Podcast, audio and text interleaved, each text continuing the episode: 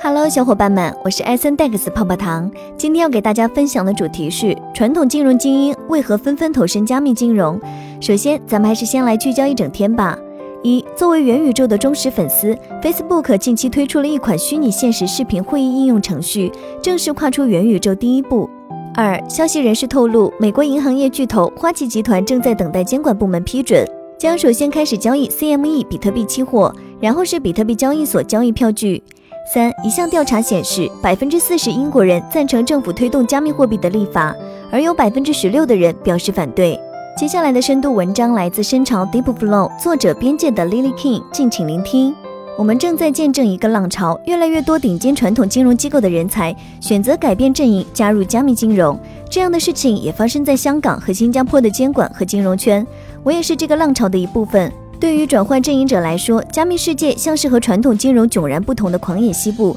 充满了未知和希望，是一个逃离内卷、重塑未来的迷人机会。同时，传统金融涌过来的人才、资金和信息，也将给加密世界的下一步进化带来重大影响。传统金融行业中，仍有不少人指责加密资产是将给社会带来巨大损失的庞氏骗局。虽然尚未有一个加密世界的骗子能比传统金融精英在过去任何一次金融危机中造成更大的社会动荡和普通人的经济损失，这在2008年的全球金融危机中最为明显。一般华尔街精英搞出的高深莫测的次贷衍生品，把全球都拖入一个大泡沫。泡沫破裂时，则通过政府托底，把万亿美元损失都转嫁给整个社会。这样的游戏一直在继续，华尔街一次次吹起新的泡沫，一旦有破裂的风险，又通过自己央行的老伙计放水托市。这样的游戏急剧地放大了财富的不平等，让传统金融行业成为了西方民众心目中的剥削者和压迫者，所以才有了之后二零一一年的占领华尔街运动，以及今年的 Reddit 论坛上发起的散户嘎空对冲基金运动。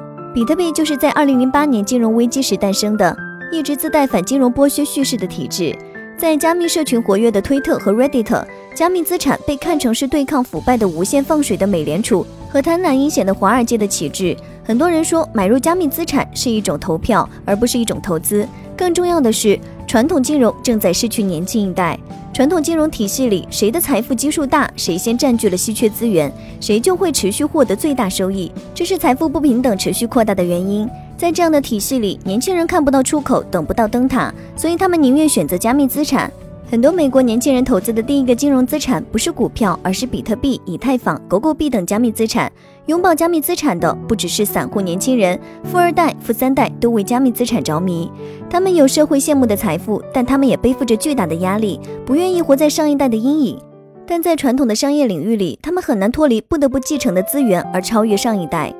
加密金融正在赢得人心的向往，特别是年轻一代的心。随着财富传承的发生，传统金融无法再忽视加密金融的力量。过去的十五年里，我所在的私募股权基金非常成功，管理了超过一百二十亿美元的资产。我们能够赚钱，是因为新兴的企业在发展过程中需要投入大量的资本。这在互联网平台型企业的发展中特别明显，他们需要不断的投入服务器，雇佣越来越庞大的团队，还需要通过烧钱补贴来赢得用户，所以必须一轮又一轮引入股权资本。这个过程中，他们的估值不断提升，最后上市时，股权资本可以实现高位退出。但是我们看到，区块链的平台级应用不需要这样的资本运作方式来发展。和上一代的互联网平台相比，区块链平台们不依赖传统金融资本来支撑自己的发展。在传统金融体系里，私募股权基金有大众无法企及的优势。私募股权基金可以在一个好公司上市前，利用自己的行业信息、资金和资源优势获得股权，而公众在好公司上市时再参与，就要付出高出一级市场很多的溢价。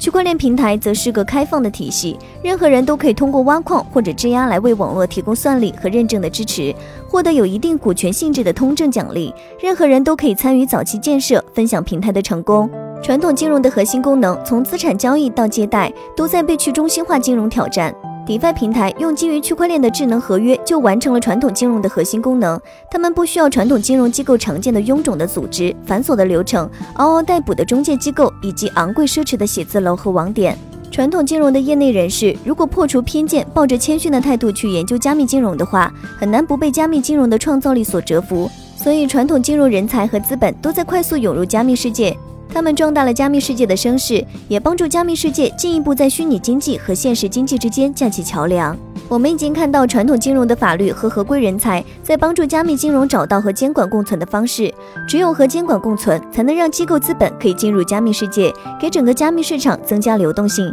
才能实现区块链包容开放的特性，让大众享受到 DeFi 带来的利益。当外部力量大规模涌入时，最值得珍惜的还是那些 Crypto Native 区块链原生的团队。这类团队和加密世界一起成长起来，他们的命运和区块链始终绑在一起。他们因为先锋的洞察力和多年的努力而拥有加密社群的尊重和信任。接下来我们会看到一些被传统金融资本催熟的大型加密金融公司，但是传统金融的量化交易模型无法替代。